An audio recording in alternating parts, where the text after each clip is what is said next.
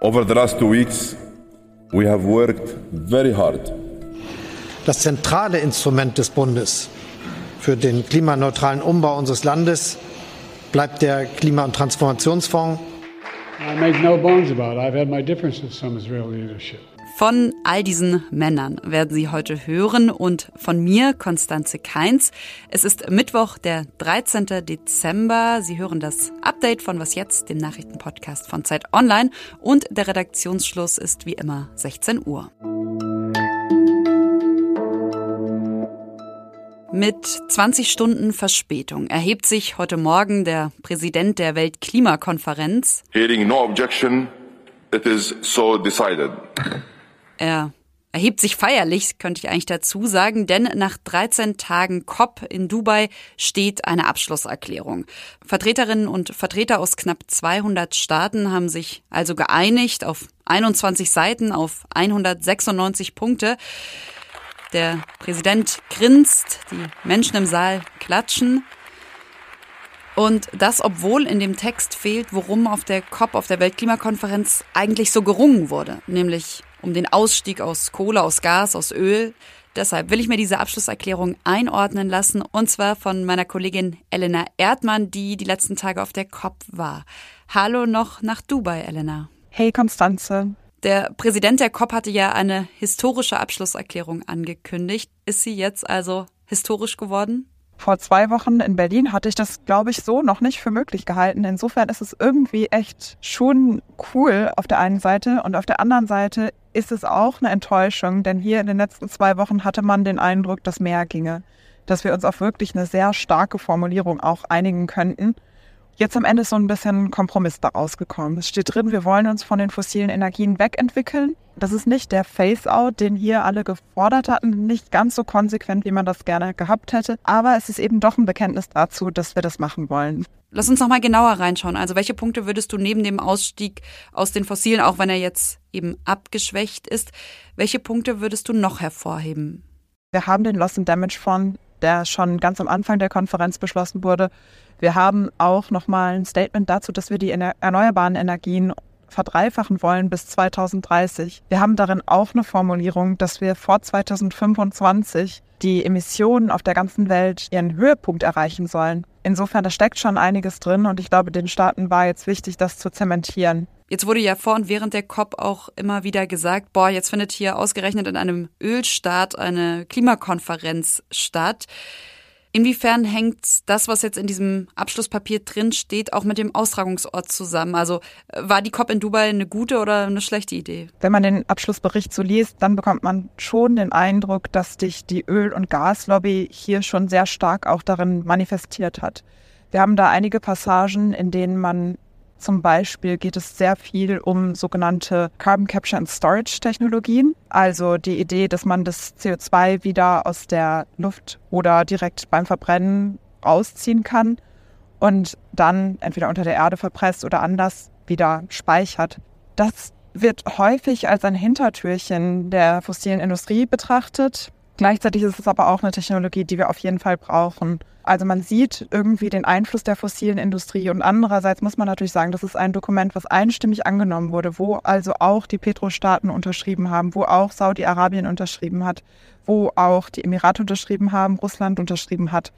Und insofern ist natürlich klar, dass da die Einigung nicht ganz einfach ist. Und ich glaube, gerade durch diesen Bezug zu dem Ölland ist diese Dynamik auch so stark geworden, dass die NGOs, dass die Aktivistinnen alle darauf gedrängt haben. Und nur so hat sich dieser Druck eigentlich entwickelt. Jetzt stehst du gerade am Flughafen. Mit was für einem Gefühl fliegst du denn zurück? Was ich wirklich bemerkenswert fand hier in Dubai ist die große Koalition an Staaten, die wirklich den Ausstieg aus der fossilen Energie gefordert hat. Das ist, glaube ich, wirklich neu gewesen. Das gab es bei den vorherigen Klimaverhandlungen noch nicht. Es gab Länder wie zum Beispiel Kolumbien, die sich sehr, sehr stark dafür ausgesprochen haben, eben diesen fossilen Ausstieg zu machen. Auch die USA und China waren konstruktiver, als sie das in früheren Jahren wohl waren. Da verändert sich tatsächlich etwas und man ahnt, dass mehr möglich ist, dass da ein größerer Wandel möglich ist, als man das vielleicht vorher noch für möglich gehalten hat. Danke, Elena.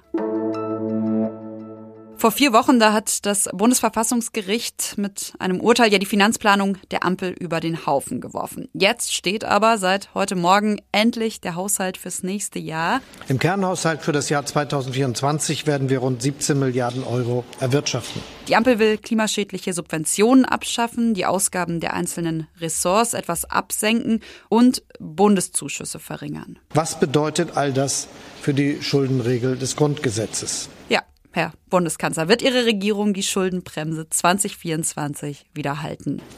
Mit dem Haushalt 2024 halten wir die Schuldenregel nach Artikel 115 des Grundgesetzes ein. Check, also für die FDP, die kann einen Haken setzen und kann sich direkt nochmal freuen, denn es soll auch keine Steuererhöhung geben. Auch das war ja so eine Art rote Linie für Lindners Partei. Und der sagt aber auch, dass eben je nachdem, wie sich die Ukraine-Hilfen jetzt verändern, man da vielleicht nochmal drauf reagieren müsse. Sollte sich die Lage verändern, die internationale Gemeinschaft gemeinsam Entscheidungen äh, treffen, dann sind wir voll handlungsfähig und auch für die Fälle, wo äh, die Möglichkeiten, die der Bundeshaushalt bereitstellt, überschritten werden könnten. Der Herr Bundeskanzler hat das gerade unterstrichen. Und ich fasse Ihnen auch nochmal zusammen, was der Bundeskanzler da unterstrichen hat. Sollte sich nämlich die militärische oder finanzielle Lage der Ukraine im Krieg gegen Russland verschlechtern, dann wird die Ampel schon notfalls nochmal nachträglich die Schuldenregel aussetzen. Und auch wenn wir auf die Unterstützung der Menschen im A-Teil schauen, auch da will die Regierung nochmal überprüfen, ob man denn nicht die Schuldenbremse 2024 für den Fluthilfefonds aufsetzen könne. So, weiter zu den Grünen. Wie zufrieden sind die? Das ist äh, gut. Gut, weil unter anderem klimaschädliche Subventionen abgebaut werden, und zwar in Höhe von drei Milliarden Euro. Trotzdem nicht ganz so schön für Robert Habeck, denn Einschnitte soll es beim Klimatransformationsfonds, also kurz beim KTF, geben. Wir werden die Umweltprämie, also die Förderung für E-Mobile, auslaufen lassen. Früher beenden. Sie läuft ja eh aus, aber wir werden das früher tun. Und wir werden bei einigen Programmteilen kürzen, beispielsweise bei der Solarindustrie. Das tut mir weh. Und uns bleibt hier in diesem kurzen Haushalts-Wrap-up noch die SPD. Auch die ist erleichtert. Kürzung am Sozialstaat, die gibt's nämlich eigentlich nicht. So, alle drei haben sich also heute Mühe gegeben, um vor der Presse klar zu sagen, das, was mir wichtig war, das steht so auch im Haushalt. Für Oppositionschef Friedrich Merz ist das Ganze aber ja, trotzdem nur ein, er sagt, reiner Formelkompromiss. Und es sei ja eigentlich auch eh schon klar, dass die Bundesregierung spätestens Mitte nächsten Jahres eine Notlage ausrufen muss, mit der die Schuldenbremse dann erneut ausgesetzt werden könnte. Was dieser Haushalt, auf den man sich da jetzt geeinigt hat, wirtschaftlich und politisch ganz genau bedeutet, das schaut sich mein Kollege Janis Kamesin morgen früh nochmal an. Kurz und knapp ist die Resolution, die Ägypten gestern bei der UN-Vollversammlung vorgelegt hat. Da steht, es soll sofort einen Waffenstillstand geben, um die Zivilbevölkerung in Gaza zu schützen. Alle Geiseln müssen freigelassen werden und internationales Recht muss von allen Kriegsparteien eingehalten werden. Jetzt hat in der Nacht die UN-Vollversammlung mit einer Zweidrittelmehrheit für diese Resolution gestimmt. Darauf gab es dann auch direkt eine Reaktion vom israelischen UN-Botschafter. But you know what? I have an idea. If you want a real ceasefire, here is the right address. This is the phone number of Hamas's office in Gaza. Er hat eine Telefonnummer in die Höhe gehalten, und zwar die des Hamas-Büros. Er hat die Anwesenden aufgefordert, doch einfach dort anzurufen und zu verlangen, die Geiseln freizulassen und die Waffen niederzulegen. Diese Resolution, die die UN-Vollversammlung da beschlossen hat, die ist zwar nicht bindend, aber sie gibt eben schon ein Stimmungsbild der UN wieder. Und dieses Bild passt auch zur Kritik von US-Präsident Joe Biden. Der hat sich nämlich in der vergangenen Nacht so deutlich wie noch nie über Israels Angriffe im Gazastreifen geäußert geäußert. Er hat gesagt, dass Israel noch die Unterstützung der USA, Europas und des größten Teils der Welt habe, aber er hat eben auch deutlich unterstrichen, dass wegen der scheinbar wahllosen Bombardierungen Israel diese Unterstützung langsam verlieren würde.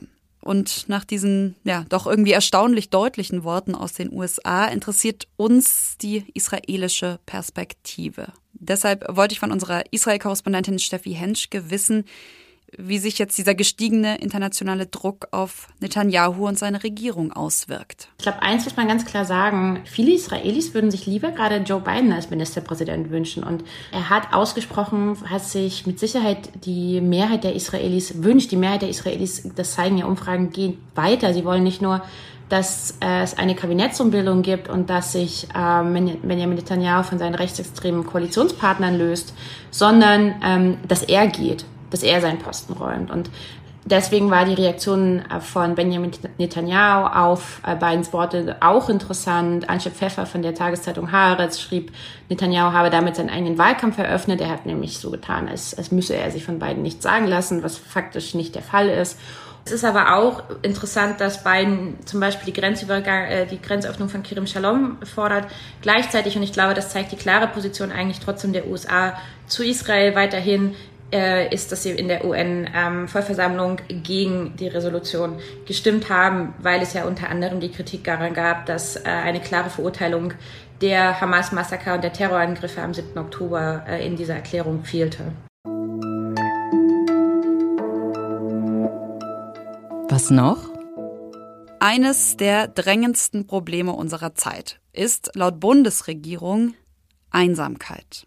Das äh, Familienministerium hat deshalb heute eine neue Strategie vorgestellt, will darauf reagieren, und zwar zum Beispiel mit Modellprojekten in Kommunen und auch mit kürzeren Wartezeiten auf Therapieplätze. Ja, und manchmal, finde ich, kann ja auch jeder und jeder von uns mit einer ganz kleinen Geste was gegen Einsamkeit tun. Meine Kollegin Hanna hat mich zum Beispiel auf eine Aktion der Content Creatorin Marie Martin aufmerksam gemacht. Sie ruft mit ihrem Projekt, das heißt Postkarten gegen Einsamkeit, ihre Community per Instagram auf, Postkarten an Kinderheime, an Einrichtungen für Seniorinnen und Senioren oder auch an Krankenhäuser zu schicken. Und sie hat dafür Karten von Künstlerinnen und Künstlern designen lassen und die schickt sie eben jedem, der bei dieser Aktion mitmachen will. Das Ganze geht noch bis zum 18.12. Man kann natürlich auch genauso gut einfach so privat jemandem eine Postkarte schicken. Äh, eine Adresse müssen Sie nicht raussuchen, und zwar die von Finanzminister Lindner. Der hat nämlich heute bei der Haushalts-PK direkt mal das als erstes gesagt. Das äh, Bundeskabinett hat äh, heute äh, sich beschäftigt mit dem äh, wichtigen Thema der äh, Strategie gegen Einsamkeit. Ich kann allerdings feststellen, dass wir drei in den letzten Wochen nicht betroffen gewesen sind. Und das war's von Was jetzt am Mittwochnachmittag. Sie können uns wie immer gerne schreiben per Mail an wasjetzt.zeit.de. Wir nehmen aber auch gerne Postkarten. Ich, Konstanze Keins, verabschiede mich und wünsche Ihnen einen schönen Abend. Tschüss.